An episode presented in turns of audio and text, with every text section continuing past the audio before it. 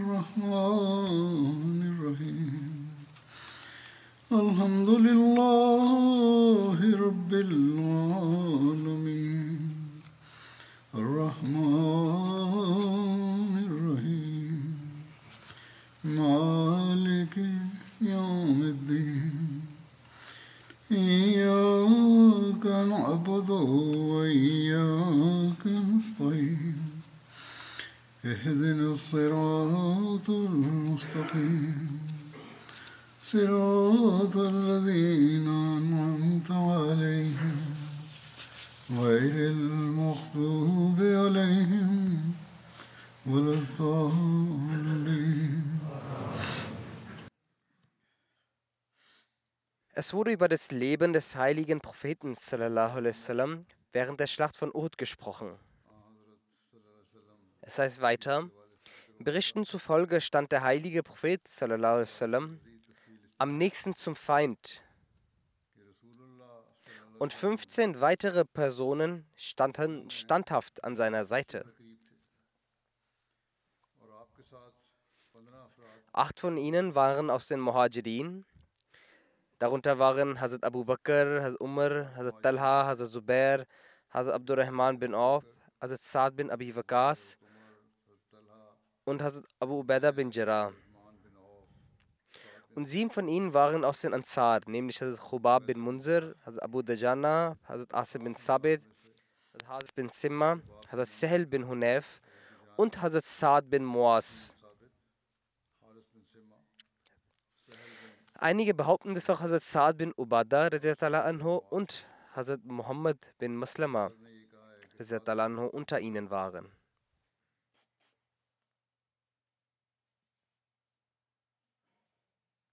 Zudem behaupten einige, dass mit dem heiligen Propheten sallam, 30 weitere Personen standhaft blieben.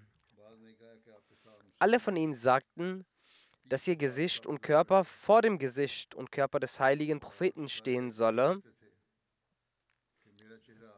damit er in Sicherheit bleibe.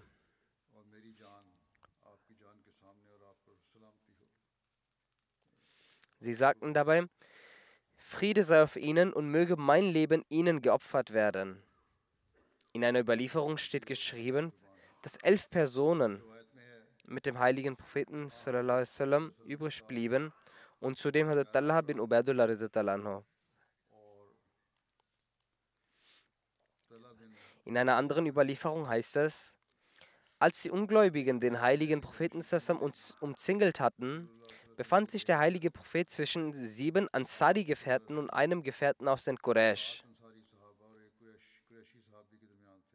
In einer anderen Überlieferung heißt es, dass der heilige Prophet sallam, mit nur neun Personen übrig blieb. Sieben davon waren aus den Ansar und zwei aus den Quraysh.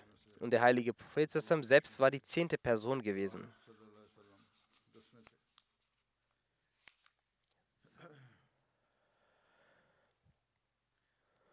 In verschiedenen Überlieferungen wird die Anzahl der Gefährten, die mit dem heiligen Propheten standhaft blieben, verschieden aufgezählt. Das Research Cell hat hierzu eine Notiz verfasst, in der es heißt, dass es auch die Erwähnung von 30 Gefährten gibt. Ein Grund hierfür kann sein, dass sich die Anzahl der Gefährten im Verlauf des Gefechts änderte. Derjenige, der zu seinem Zeitpunkt 15 sah, Gefährten sah, hat 15 überliefert. Jeder hat die Zahl berichtet, die er persönlich beobachten und feststellen konnte. Die Gefährten sind immer wieder zum heiligen Propheten erschienen, weshalb die Anzahl sich unterscheidet. Dies scheint auch zu stimmen, weil es in der Erläuterung, die in den vergangenen Ansprachen auch berichtet wurde, heißt es, dass die Gefährten sich um den heiligen Propheten versammelten. Durch den Angriff des Feindes aber brach der Kreis, sie verstreuten sich und kamen wieder zurück zusammen. Die Gefährten zeigten ein Beispiel an Standhaftigkeit. Und keiner von ihnen hegt auch nur die Furcht zu sterben.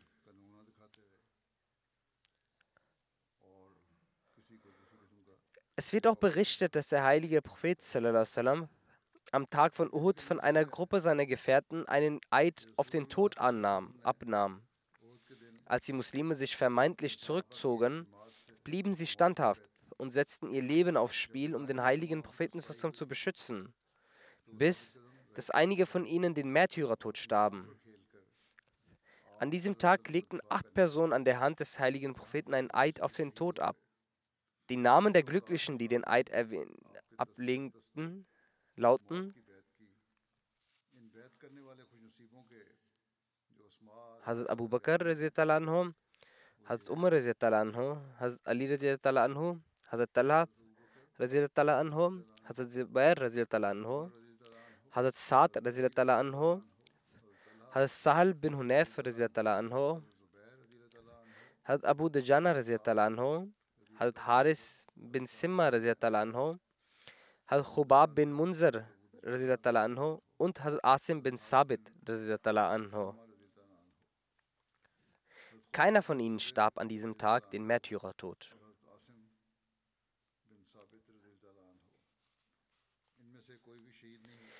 In dem Buch Saise Ashra auf Deutsch Die Besonderheiten der Zehn von Alama Simakhshari steht geschrieben, dass Hazrat Zubair am Tag von Uhud standfest an der Seite des heiligen Propheten stand. Zu diesem Zeitpunkt leistete er ein Eid des Todes an den heiligen Propheten. Das heißt, er schwor, dass er zu seinem Schutz sein Leben opfern wird, aber niemals von seiner Seite abweichen wird.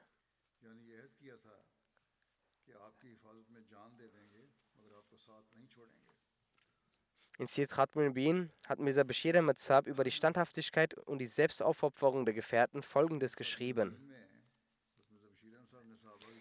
Die selbstaufopferungsvollen Handlungen, die jene Gefährten zeigten, die um den heiligen Propheten standen, sind beispielslos in der Geschichte. Diese Männer kreisten um den heiligen Propheten wie Motten das Licht und riskierten ihr Leben für ihn. Jeden kommenden Angriff nahmen sie auf sich und schützten den heiligen Propheten davor. Und gleichzeitig griffen sie auch selbst den Feind an. Er schreibt weiter, diese selbstaufopferungsvollen Männer waren nur eine Handvoll. Bis wann hätten sie dieser riesigen Flut widerstehen können, die jeden Augenblick wie eine mächtige Welle von allen Seiten immer größer wurde? Jede Angriffswelle des Feindes riss die Muslime jedes Mal mit. Und wenn der Druck mal kurz weniger wurde, versammelten sich die armen Muslime wieder kämpfend um den heiligen Propheten. Manchmal war der Angriff so gefährlich, dass der heilige Prophet praktisch alleine stand.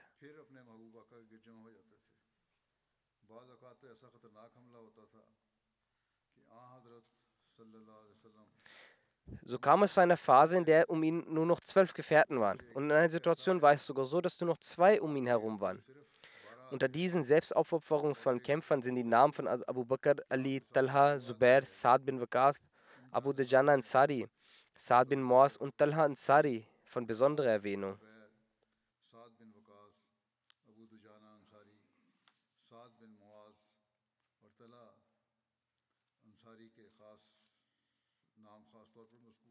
Mit dieser Referenz wird die Unstimmigkeit der unterschiedlichen Anzahl der Gefährten aus den verschiedenen Überlieferungen geklärt.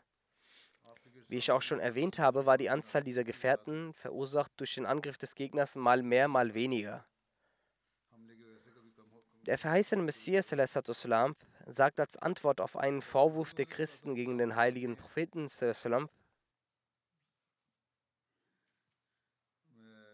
Die Christen haben nämlich dem heiligen Propheten vorgeworfen, er hätte das Lügen bzw. das Falschaussagen erlaubt. Er sagt, ein ausgezeichnetes Beispiel aus der Lehre unseres Führers und Gebieters, seiner Exzellenz, dem heiligen Propheten, wird an dieser Stelle erwiesen, dass nämlich das Doria, welches ihr Jesus wie die Muttermilch das ganze Leben zu nutzen pflegte, vom heiligen Propheten zusammen weitmöglichst vermieden wurde.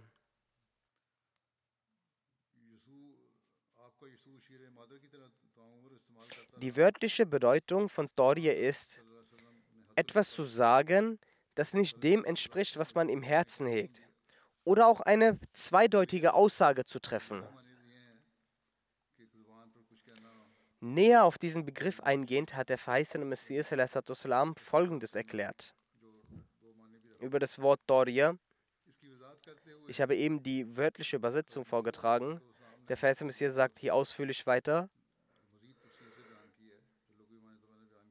Bei einer Versuchung aus Furcht, eine Sache zu verbergen oder aufgrund eines höheren Interesses ein Geheimnis so zu verheimlichen, sprich in einer Art und Weise so zu formulieren, dass ein mit Verständnis ausgestatteter es begreift und ein Ahnungsloser es nicht versteht und sein Gedanke in eine andere Richtung geht.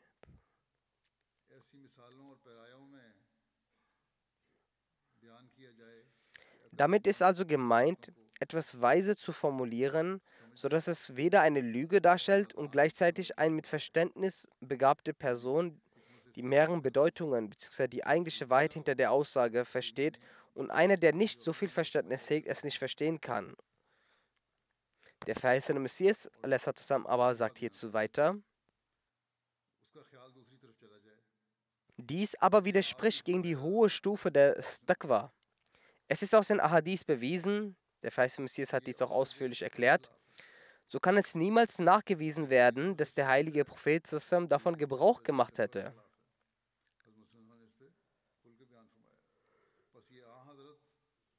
Der verheißene Messias erklärt weiterhin zusammengefasst über die Christen, dass der Mensch, den sie als Gott bezeichnen, bei jeder Kleinigkeit davon Gebrauch gemacht hat. Jedenfalls sagt er dazu, Der heilige Prophet sallam, hat angewiesen, weitestgehend dies zu vermeiden, damit der zu verstehende Inhalt der Rede auch in der äußeren Form nicht einer Lüge ähnelt. Doch was soll man sagen und was soll man schreiben? Ihr Herr Jesus konnte nicht mal in diesem Maße an der Wahrheit festhalten. Wer den Anspruch erhebt, Gott zu sein, sollte doch wie ein Löwe auf der Welt auftreten und nicht das ganze Leben über durch den Gebrauch von Doria und durch lügenähnliche Aussagen beweisen, dass er nicht zu jenen vollkommenen Individuen gehört, die ungeachtet des Todes dem Feind gegenüberstehen.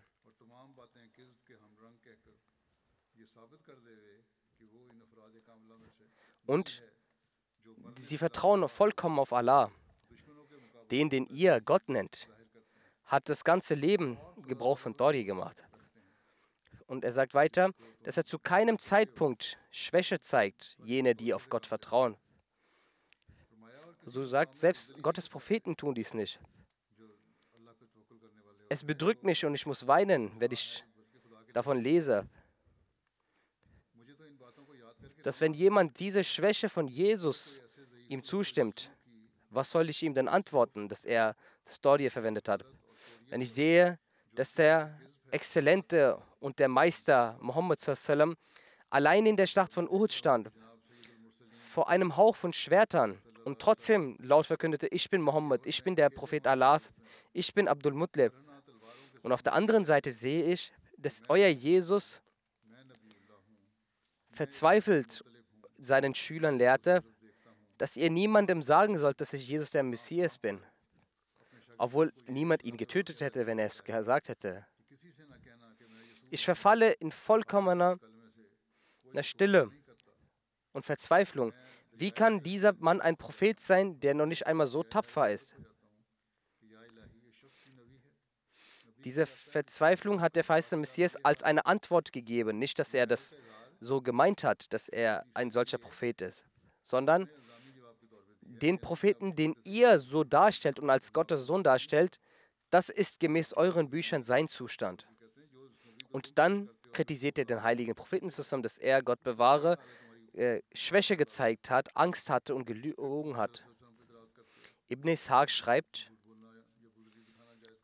als die Ungläubigen den heiligen Propheten zusammen umzingelt hatten, sagte der heilige Prophet zusammen, Man rajulun yashri lana nafsa. Welche Person ist es, der sich für uns verkaufen wird? Ziyad bin Sakan kam mit fünf Ansari-Sahaba, stand auf und, und einige weitere behaupten, dass es Amara bin Yazid bin Sakam war. Sie kamen vor dem heiligen Propheten voller Ehrfurcht und voller Mut und jeder einzelne von ihnen starb den Märtyrertod, bis der letzte übrig blieb. Sie kämpften so lange weiter, hatten so viele Verletzungen zu ertragen. Dann kam eine Gemeinde von Muslimen, Muslimen zurück und hielten die Ungläubigen vom heiligen Propheten zusammen fern. Daraufhin sagte der heilige Prophet zusammen, holt Ziyad bin Zakar zu mir. Er wurde zum heiligen Propheten gebracht und war, hatte seine letzten Atemzüge der heilige Prophet sagte, bringt ihn noch näher zu mir. Dies machten die Gefährten. Der Prophet richtete sich zu ihm. Er legte sein Gesicht auf die Schulter des heiligen Propheten und Hazrat starb in einem solchen Zustand, dass er in der Schulter des heiligen Propheten lag, ihn anschaute und dabei 14 Verletzungen an seinem gesamten Körper hatte. Hazrat Mirza beschreibt dieses Ereignis. Eine Zeit, in der die Quraysh eine, eine plöt einen plötzlichen Angriff starteten, sagte, fragte der heilige Prophet, wer ist es, der ihm antwortet? Ein Ansari hörte dies und kam mit sechs weiteren Ansari-Sahaba wie Verzauberte zu ihm. Und sie kämpften so lange, bis sie starben. Der Führer dieser Gruppe war Ziyad bin Sakat. Der heilige Prophet hat danach die Anweisung gegeben, es war ein gewalttätiger Angriff der Kuffar und andere Sahaba kamen und der Platz räumte sich und leerte sich. Dann gab der heilige Prophet äh, den Befehl, dass also Ziyad, der verletzt wurde, zu ihm gebracht werden sollte. Die Leute brachten ihn zum heiligen Propheten zusammen und legten ihn vor ihm hin. Zu diesem Zeitpunkt hatte er nur noch etwas Kraft und Leben in sich, doch er war kurz vorm Sterben. Mit großer Mühe hebte er seinen Kopf hoch und richtete sein Gesicht zum heiligen Propheten und legte es auf seine Schulter und starb in diesem Zustand.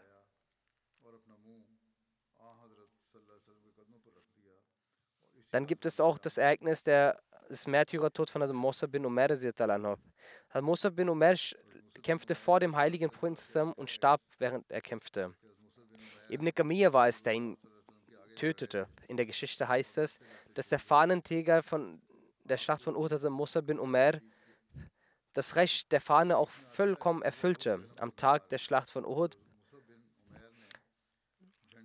trug Hazrat äh, Musab die Flagge des Islam, als auf einmal Ibn Kamir, der auf dem Pferd ritt, Hazrat Musab auf seinem rechten Arm angriff, indem er auch die Flagge und die Fahne hielt.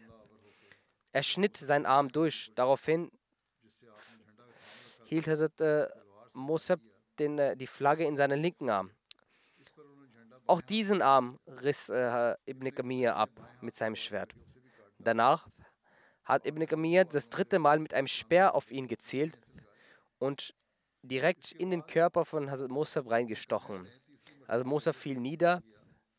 Zwei Personen von Banu Abduddar, Suebat bis Saad bin Harbala und Abu Rum bin Umar kamen nach vor. Abu Rum bin Umar nahm die Flagge zu sich und blieb auch bei ihm, bis die Muslime sich zurückzogen konnten und in Medina ankamen. Das steht in einem Geschichtsbuch geschrieben. In einigen anderen Überlieferungen heißt es, dass danach der heilige Prophet die Fahne an Hazrat Ali übergab. Dieses Ereignis beschreibend hat Hazrat Mirza Bashir Ahmed geschrieben.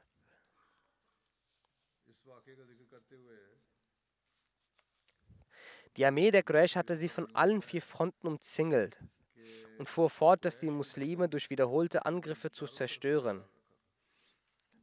Doch selbst nach all den hätten die Muslime wahrscheinlich wohl kurz darauf zurückgewonnen, aber die Ungeheuerlichkeit war, dass ein kühner Krieger aus den Reihen der Quraysh namens Abdullah bin Kamir, Musa bin Umar, den Fahnträger der Muslime, angriff und ihm die rechte Hand mit dem Schlag seines Schwertes abtrennte.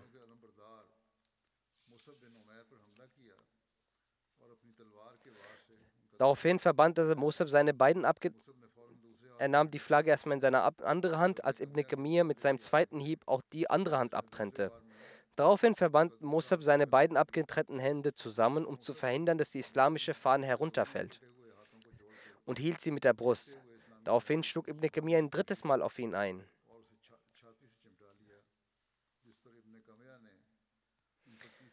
Und dieses Mal wurde Mosef zum Märtyrer und fiel zu Boden. Was die Fahnen anbelangt, trat ein anderer Muslim vor und nahm sie an sich. Aber da Mosef von der Größe und Gestalt dem heiligen Prophet glich, dachte Ibn Kamir, dass er den heiligen Propheten zusammen erschlagen hat.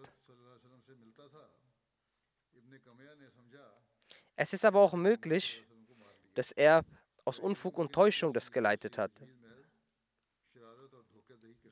Auf jeden Fall, als Musa gemartert, getötet wurde und fiel, rief Ibn Kamir aus, er habe Mohammed erschlagen. Bei dieser Nachricht verloren die Muslime ihre letzte Ruhe und ihre Truppen wurden völlig zerstreut.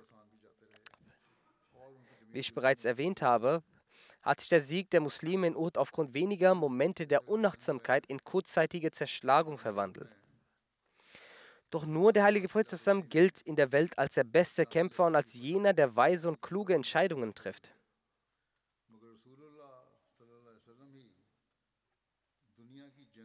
Der Prophet Sassam hielt ein scharfes Auge auf diese rasche Wendung in der Schlacht.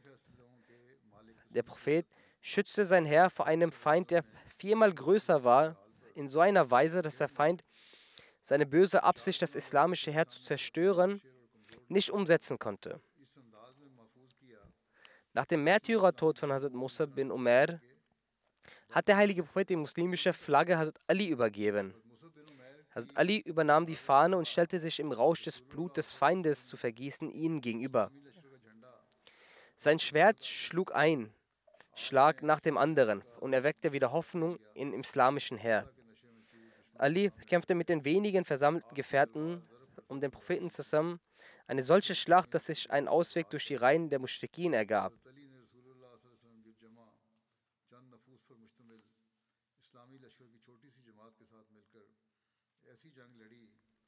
So ebnete diese kleine Gruppe unter der Führung vom Propheten zusammen einen Weg und stießen zu den verstreuten muslimischen Kämpfern im Schlachtfeld vor, die immer mehr Hoffnung verloren, nachdem sie vom Tod des Propheten erfahren hatten. Deshalb hatten die Quraysh, um sie von der Flucht zu verhindern, begonnen, verstärkt die Muslime zu attackieren. Doch die Taktik des Propheten, sich zurückgezogen zu haben, war so erfolgreich, dass eine Gruppe mit einer handvollen Anzahl Schulter an Schulter die Attacken des Feindes vereitelten und sie unbewusst ins Tal drängte. Der Feind strengte sich unglaublich an, die Muslime zu umzingeln, doch der Prophet gelang, dem Propheten gelang es, durch die Feinde einen Weg zu ebnen.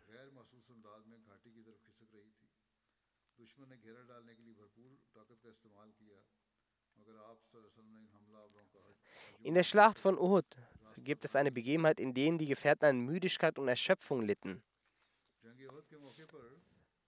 Allah erschuf eine solche Begebenheit, dass sie schläfrig wurden. Die Erklärung ist wie folgt. Hazrat Zubair bin Awam berichtet. Als sich die Situation in der Schlacht von Uhud wendete, fand ich mich in der Nähe des Propheten Sussam wieder. Wir waren alle sehr geschockt und Müdigkeit wurde auf uns herabgesandt. Es war ein solcher Zustand, als würde über uns der Schlaf gelegt worden sein. So gab es niemanden unter uns, dessen Kinn nicht auf seiner Brust lag. Also aufgrund der Müdigkeit hatten sich die Köpfe gesenkt. Bei Allah, ich fand es so, als wenn ich Motib bin Kushais Stimme im Traum hören würde. Er sagt, wenn wir das Recht besäßen zu entscheiden, würden wir hier niemals so getötet werden.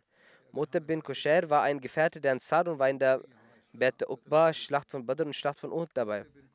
Ich merkte mir diesen Satz von ihm. Als ich diesen Traum so erlebte, hat Allah den folgenden Vers offenbart. Summa anzara alaykum min ba'dil ghammi amatan nuasna yasha taifatum minkum Bataifatun ka ahammatum anfusahum yazununa billahi غير الحق ظن الجاهلية يقولون يقولون علنا من الأمر شيء قل إن الأمر لله Dann, nach dem Kummer, sandte er Frieden zu euch hernieder. Ein Schlummer, der einen Teil von euch überkam, während der andere besorgt war um sich selbst, denn sie dachten fälschlich von Allah Gedanken der Unwissenheit sagten, ist für uns irgendein Anteil an der Ordnung der Dinge? Sprich, alle Ordnung ist Allahs Angelegenheit. Hat Gabin Amr Ansari berichtet, dass während der Schlacht von Uhud an einem Tag er mit 14 anderen Personen aus seinem Stamm bei dem heiligen Propheten zusammen war und dieser einen kurzen Zustand des Schlafes fiel. Doch dies war ein sehr friedlicher Zustand, obwohl diese sich in einem Zustand des Krieges befanden. Es gab keinen, der nicht schnarchte. Es heißt, ich sah, dass aus der Hand von Bishr bin Bara bin Masrur sein Schwert entglitt und er dies nicht einmal bemerkte.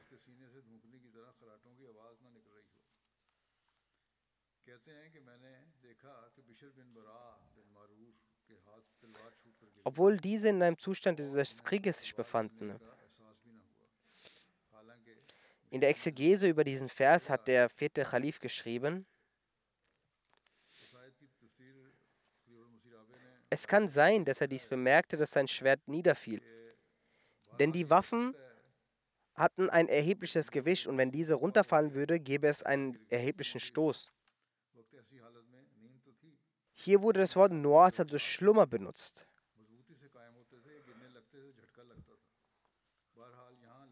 Die Exegese an dieser Stelle ist wie folgt. Die Zusammenfassung aller Bedeutungen dieser Wörter zeigt uns, dass nach dem Kummer ein friedlicher Zustand auf euch kam, den man Schlaf nennen kann. Oder dass ein friedlicher Schlummer gewährt wurde. Schlummer heißt grundsätzlich auch, dass wenn jemand einnickt. Doch an dieser Stelle ist nicht diese Art von Schlummer gemeint, sondern der Zustand zwischen Schlaf und Wachzustand. Vor dem Einschlafen gibt es einen Zwischenzustand, wo alle Teile des Körpers in einem angenehmen Zustand sind. Dauert dieser angenehme Zustand länger an, verwandelt sich dieser Zustand in den Schlaf. Wenn der Mensch in einem solchen Zustand geht, kann er nicht fallen, da jedes Mal er einen Stoß bekommen würde, falls er in den Schlaf fallen würde. Aber wenn jemand einschläft, dann hat der Mensch keinen Einfluss mehr auf seinen Körper. Daher kann es sein, dass Bishr bin Bara auch fest eingeschlafen war, aber trotz des Krieges war dies ein zufriedener Zustand.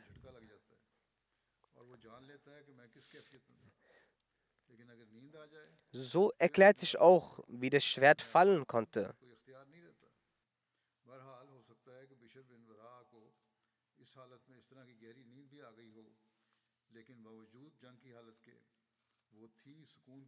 Allah sagt, dass wir euch einen Zustand der Zufriedenheit gewährt haben.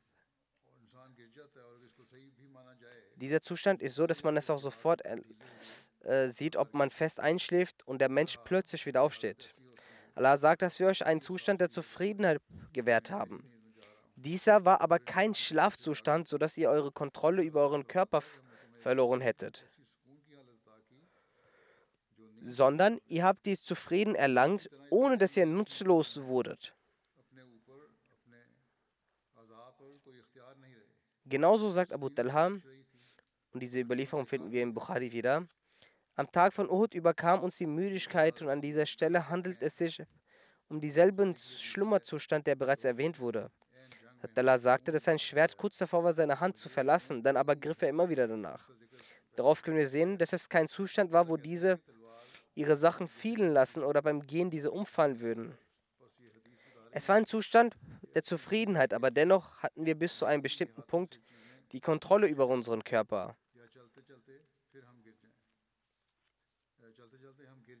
Es war kein Zustand, der nur ganz kurz plötzlich kam, sondern dieser Zustand hielt für eine längere Zeit.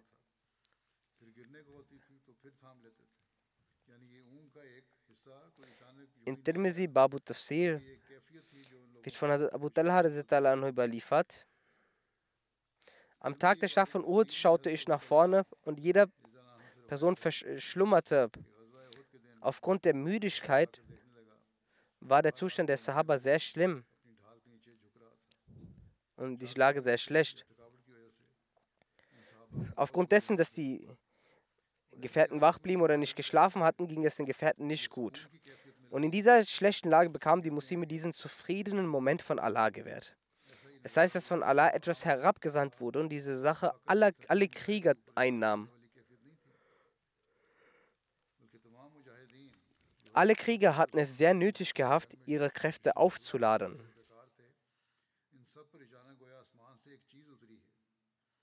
Doch das war kein Moment, wo man hätte schlafen können. Doch wenn man körperlich so ermüdet ist, überkommt ein solcher Zustand die Menschen. Dass ein Volk zusammen in einen solchen Zustand verfällt und man sich nebenbei noch in einem Krieg befindet, ist ein klares Wunder. Das ist kein Zufall. Es ist ein Wunder, dass Allah diesen Menschen gewährt hat. Und passiert mit einigen Menschen. Das, wie gesagt, es ist kein Zufall, es ist ein Wunder. Und es war eine besondere Situation von Allah herabgesandt. Lam Abdur Razak überliefert durch Zuhri, dass der gesegnete Körper des heiligen Propheten während der Schlacht von Uhud insgesamt 70 Mal angegriffen wurde. Gott hat ihn von allen Übel bewahrt. Ibn Hajar Asqalani berichtet, es besteht auch die Möglichkeit, dass Zohri mit 70 tatsächlich 70 Angriffe meint oder dass er damit eine große Anzahl meint. Der feiste Messias sagt, in der Schlacht wurde jene Person als die tapferste betrachtet, die sich in die Nähe des heiligen Propheten auffiel. Denn wo er sich befand, war es sehr gefährlich. Gepriesen sei Allah. Welche Würde. Schaut euch die Schlacht von Uhud an, wo Schwerter auf Schwerter treffen. Eine so erbitterte Schlacht, dass die Gefährten sie kaum ertragen konnten. Aber dieser Mann kämpfte auf dem Schlachtfeld mit breiter Brust. Den Gefährten traf keine Schuld. Allah hat ihn verziehen. Die Weisheit dahinter war, dass die Tapferkeit des Gesandten Allahs so manifestiert wird. Der feiste Messias sagt weiter, an einer Gelegenheit prallten Schwerter auf Schwerter und er verkündet, dass er ein Prophet Gottes ist, die mir ergriff, dass er der Gesandte Allahs, Muhammad sei. Es wird berichtet, dass die Stirn des heiligen Propheten 70 Mal verletzt wurde, aber die Wunden waren sehr leicht. Dieses Ereignis zeigt, zeugte von seinen großartigen Charaktereigenschaften. Es heißt über das Ereignis des Sturzes in den Graben des heiligen Propheten, dass der Übeltäter Abu Amr Fasek im Schlachtfeld von Uhud an vielen Stellen Gräben ausgehoben hätte, damit die Muslime in Unkenntnis hineinfallen und Schaden erleiden müssen. Der heilige Prophet fiel unwissentlich in eines dieser Gräben. Er verlor das Bewusstsein und beide Knie wurden dabei verletzt. Sofort eilte Hazrat Ali Hazrat vor und hielt ihn in seine Armen, während Hazrat Talha bin Ubaidullah ihn aus dem Graben hoch. Der Grund für den Sturz des heiligen Propheten war der unglückliche Ibn Kamir, der den heiligen Propheten mit einem Schwert angegriffen hatte. Das Schwert traf den Nacken des heiligen Propheten. Obwohl der Schwerthieb keine Verletzung verursachte, war der Stoß jedoch so heftig, dass der Nacken des heiligen Propheten einen Monat lang oder noch länger schmerzte. Ebenso begann Ibn Kamir Steine auf ihn zu werfen. Darunter traf ein Stein ihn auf dem Seitenbereich. Auf der anderen Seite zog Uqba bin Abi Waqas, der der Bruder von Saad bin Abi Waqas war, einen Stein auf den heiligen Propheten zusammen, der sein Gesicht traf. Dabei brach der untere seitliche Schneidezahn. Das heißt, der Zahn zwischen den beiden mittleren Schneidezähnen und dem Eckzahn und seine untere Lippe platzte auf.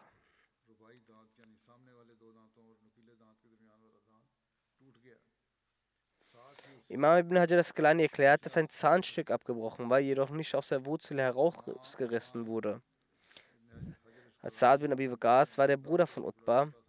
Als er erfuhr, dass sein Bruder war, der den heiligen Propheten angegriffen hat, drang er auf der Suche nach ihm in die gegnerische Armee getrieben von Rachelust. Er berichtet, dass die Sehnsucht nach seinem Tod zu dem Zeitpunkt so stark war, dass es vielleicht nichts auf dieser Welt gab, das er sich je mehr gewünscht hätte. Utbah zog sich zurück, indem er ihn ausspielte. Saad kehrte um und begab sich erneut auf seine Suche, aber jedes Mal entkam er ihm. Als er zum dritten Mal aufbrechen wollte, wandte sich der heilige Prophet an Hazrat und sagte,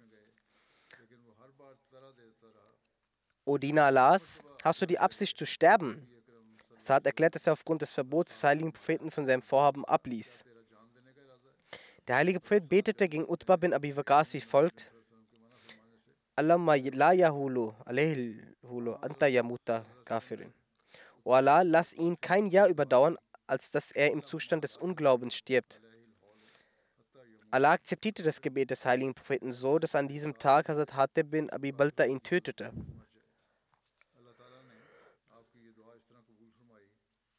Hazrat Hatib berichtet, dass er, als er die schändliche Dreistigkeit von Utbah bin Abi Waqas sah, sofort den heiligen Propheten fragte, wohin Utbah gegangen sei. Er deutete in die Richtung, in, dem er, in die er gegangen war. Er machte sich sofort auf den Weg, bis er ihn an einem Ort erreichte und er war erfolgreich, ihn zu stellen. Er sagt, ich griff ihn sofort mit dem Schwert an und schnitt ihm dabei den Kopf ab, sodass er weit weggeschleudert war. Ich ergriff sein Schwert und sein Pferd und brachte ihn zum heiligen Propheten. Als dieser die Nachricht hörte, sagte er zweimal, das heißt, Allah ist mit ihr zufrieden. Allah ist mit dir zufrieden. Während diesem Angriff brach auch der Schutzhelm, der sich auf dem Kopf des heiligen Propheten befand.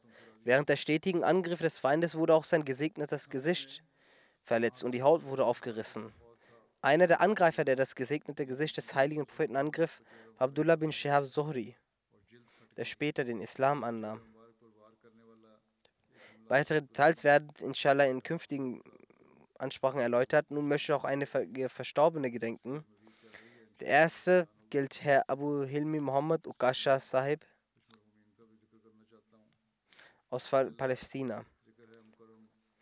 Herr Sharif Odessab schreibt über ihn. Vor einigen Tagen erfuhr unser Glaubensbruder Herr Ukasha den Märtyrertod. Sein Leichnam wurde in der Nähe seines Hauses gefunden, in der Laifane Rajun. Der Verstorbene war ein aufrichtiger Ahmadi-Muslim und 75 Jahre alt. Er verließ sein Heimatdorf und lebte im Kriegsgebiet im Flüchtlingslager Jebali in Gaza. Er hinterlässt fünf Söhne, sieben Töchter und 33 Enkelkinder.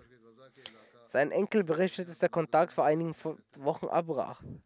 Als der Krieg ausbrach, ging er ihn suchen und konnte ihn zu Hause nicht auffinden. Etwa 100 Meter von dem Haus entfernt fand er seinen Körper unter vielen anderen Leichen. Er hatte einen Kopfschuss erlitten.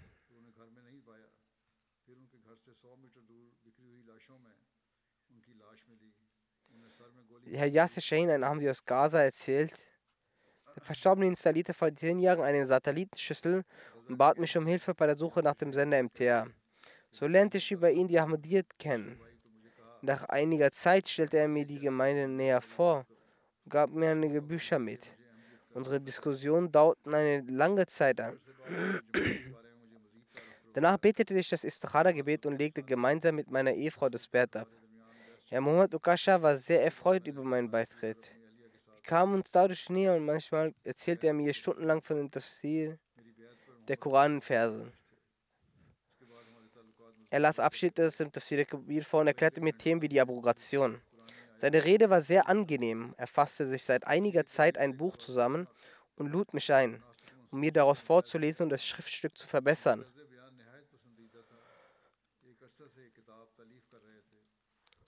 Er beabsichtigte, sein Haus zu erweitern, um darin eine Bibliothek zu bauen, wo die Bücher der Jamaat ausgestellt werden. Seine Familie übte aufgrund, dass er ein Ahmadi war, Unrecht gegen ihn aus, deshalb konnte er diese Absicht nicht erfüllen. Durch ihn habe ich die Gaza Jamaat kennengelernt. Wir alle haben bei ihm im Voraus öfters zusammen gewesen. In den letzten Jahren ist er aufgrund seines Gesundheitszustands öfters zu Hause geblieben, da er sich nun schwer bewegen konnte. Ein weiterer Ahmadi aus Gaza, Iwasab. Er sagt, der Verstorbene war lang, sein Körper zierlich und sein Bart war etwas weiß. Sein Taqwa und Rechtschaffenheit war stets sofort ersichtlich gewesen. Er war stets im Gedenken Allahs und im Lesen von Jamati-Literatur beschäftigt. Er hegte den großen Wunsch, dass neben seinem Haus eine Moschee der Jamaat errichtet wird. Nach dem Krieg 2014 hat er eigenhändig einen Aufsatz verpasst, in dem er geschrieben hat, dass ein Tag kommen wird, wenn die Gräber bombardiert werden und diese verwüstet in Stein und Schutt verurteilt umhergehen werden. Und genau dies geschah auch tatsächlich. Trotz der ganzen Schwierigkeiten, von denen er umgeben war, begegnete er jeden stets mit einem Lächeln. Er war großzügig, intelligent und der, der schnell die Gedanken eines Gegenübers lesen konnte. Dr. Yusuf schreibt, der Bruder war ein sehr aufrichtiger und wahrhaftiger Ahmadi. Bevor er Ahmadi wurde, glichen seine Gedankenhandlungen die eines Ahmadis. Deshalb hat er sofort, nachdem er sich dem Wissen über die Jamaat angeeignet hat, das Bett abgelegt. Nach dem Bett hat er sich mit geistlichen anderen Leuten über die Jamaat unterhalten. Aufgrund dessen wurde er von nahen Verwandten Schmerz und Verfolgung zugefügt. Mit Hilfe von Krücken war er stets der Erste bei Juman Jasad, obwohl er Schmerzen beim Laufen hatte, auch unterwegs Gefahr von Feinden lautete. Seine Chanda hat er von, vor allen anderen errichtet, obwohl er finanzielle Schwierigkeiten hatte. Er hatte den Wunsch, dass die Jamaat und seine Mitglieder auf der ganzen Welt die Oberhand gewinnen, weil das die Lösung aller Probleme der Menschheit sind. Es war seine Absicht, einen Teil seines Hauses seiner Ländereien der Jamaat zu überlassen, damit dort eine Moschee und ein Markas der Jamaat gebaut werden kann. Doch haben die feindseligen Verwandten eine Hürde dabei dargestellt. Möge Allah seine Ränge im Paradies erhöhen die Erhöhung seiner Gebete seinen Kindern zuteil werden. Mögen seine Kinder und die Mitmenschen der Ahmadiyyat den wahren Islam verstehen.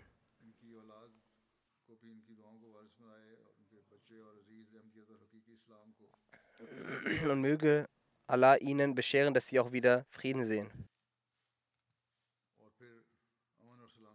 Möge allein den, deren Ort Frieden herstellen und die Hände der Unzurechtfügenden aufhalten und diese vernichten.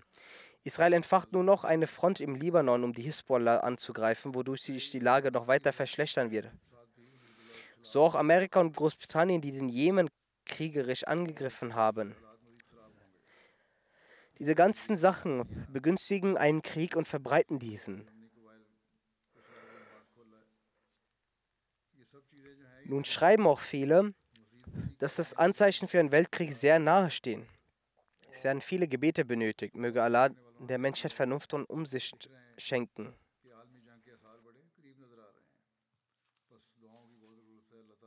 Eine weitere Verstorbene ist Amtul Nasir Zafar Saibab, die Ehefrau von Murabi Silsila Hedari Zafar Saib aus Deutschland. Sie ist in den vergangenen Tagen verstorben in der Rajiun. Durch die Gnade Allahs war sie Muskir gewesen. Sie hinterlässt neben einem Ehemann eine Tochter und zwei, Ehe, äh, zwei Söhne.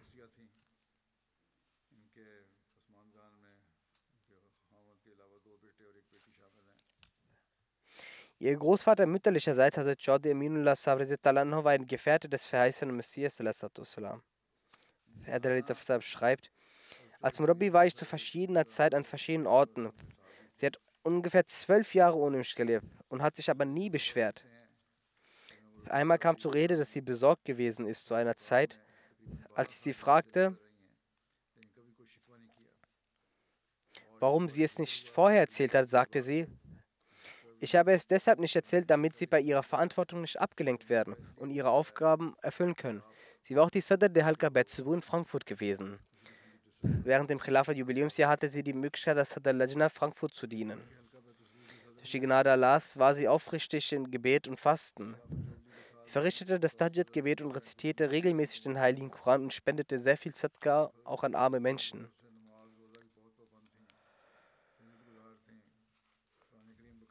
Ihr Chanda zahlte sie stets pünktlich, möge Allah der Verstorbenen seine Gnade erwiesen. Die nächste Erwähnung ist von Frau Nassim Akhtar der Ehefrau von Herr Bibullah Galusab aus Katalia. Sie ist in den vergangenen Tagen verstorben in der Region. Sie war Musia und hatte die ganze Rechnung der Wasir bis zum Tod beglichen. Den Anteil für ihr Eigentum hatte sie ebenfalls beglichen. Zu den Hinterbliebenen gehören neben dem Ehemann sechs Söhne und zwei Töchter. Eine ihrer Töchter verstarb noch während ihrer Lebenszeit. Selbst um ihre Kinder kümmerte sie sich ebenfalls sehr liebevoll, ermöglichte ihnen Bildung. Vier ihrer Söhne sind Waqf Sindigi. Ein Sohn, Herr Navid Adelsab, ist Murabis Silsia und Missionarsleiter in Liberia. Er konnte aufgrund seiner praktischen Aktivitäten nicht an der Bestattung seiner Mutter teilnehmen. Er sagt, in ihrer Familie trat die Ahmadiyyat durch ihren Vater, Herr Maula Bash ein, der während der Zeit des zweiten Khilafat das Bett ablegte. Sie hatte einen guten Wissensstand über religiöses Wissen. Menschen, die sie trafen, fragten sie manchmal, wie viel wie gebildet sie sei. Doch sie hatte eine ganz einfache weltliche Bildung. Über ihr Interesse an religiöser Bildung erzählte sie oft, dass es an ihrem Vater lag, da er von jeder Exegese, die er in der Moschee hörte, zu Hause ihnen sofort erzählte. Eltern haben also einen großen Einfluss, wenn man solche Gespräche zu Hause führt. Sie hatte eine immense Liebe zur Jamaat und Khilafat. Sie war sehr furchtlos und hegte ein Ehrgefühl für den Glauben und wollte nie etwas gegen den verheißenen Messias Lesser zu Islam hören.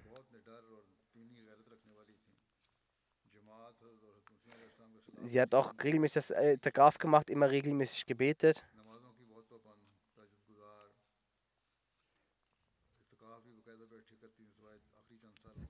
Immer beim Laufen rezitierte sie immer wieder Gebete. Auch verrichtete sie regelmäßig das Tajjud-Gebet. Während des Ramsans las sie den Heiligen Koran drei bis viermal durch. Einmal fiel sie plötzlich, weshalb ihr Bein brach. Zu dieser Zeit war ihr Sohn dort, also der jüngere Bruder des schreibenden Adelsab. Genau dann, als dieser zurückkehren wollte, fiel sie und brach sich das Bein. Sie sagte ihm, dass er zu seinem Dienst antreten soll. Sie rief ihren Schwiegersohn aus dem benachbarten Dorf und ging mit ihm ins Krankenhaus. Zu ihrem Sohn sagte sie, dass es seine Aufgabe ist, den Dienst des Glaubens zu widmen und er soll abreisen. Herr Navid Adelsab sagt, nach sieben Jahren traf ich sie wieder. Zu dieser Zeit sagte sie mir, Leben und Tod liegt in den Händen Allahs. Man weiß nicht, wann jemand gehen muss. Deshalb, wenn die Zeit kommt, verlasse deinen Dienst nicht, um zu kommen. Bleib dort, wo du bist. Deshalb blieb er in seinem Center und konnte nicht an der Beerdigung seiner Mutter teilnehmen. Die nächste Erwähnung ist von der ehrenwerten Mubaraka Berem Saiba, der Ehefrau von Herr Rashid Ahmed Saab aus Bashirabad steht. Auch sie verstarb vor wenigen Tagen in der Levan-Region. In ihrer Familie wurde der Grundstein der Ahmadiyyat durch ihren Vater, Herr Bawel Haq Saab, 1948 gelegt, der das Bett auf der Hand des zweiten Khalifen des Anho ablegte. Sie hatte hervorragende Eigenschaften, verrichtete fünfmal das fünfmalige Gebet, das Tajid-Gebet und diente selbstlos der Jamaat und war eine fromme und gläubige Frau.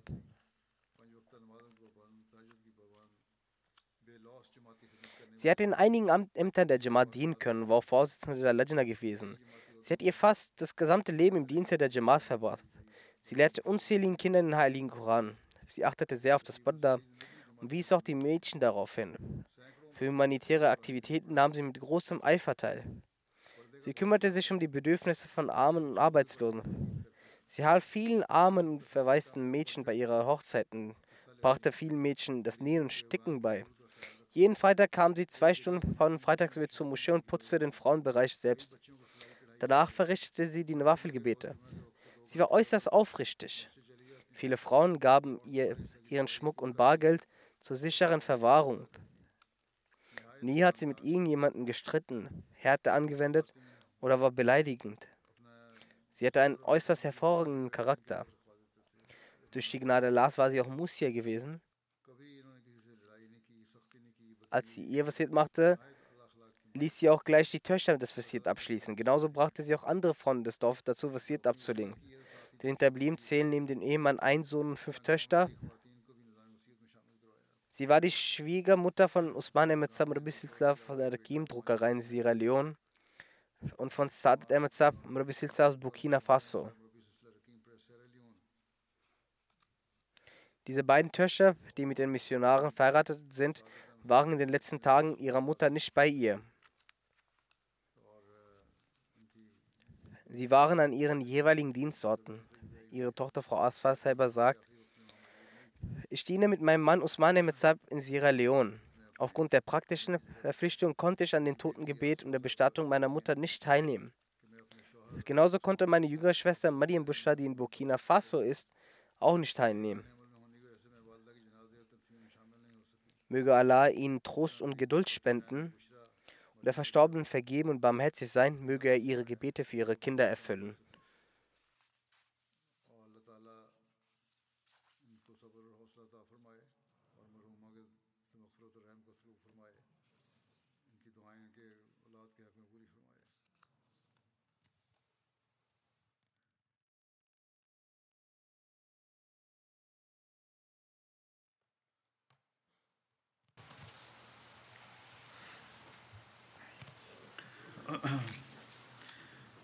الحمد لله الحمد لله نحمده ونستعينه ونستغفره ونؤمن به ونتوكل عليه ونعوذ بالله من شرور انفسنا ومن سيئات اعمالنا من يهده الله فلا مضل له ومن يضلل فلا هادي له. ونشهد أن لا إله إلا الله ونشهد أن محمدا عبده ورسوله.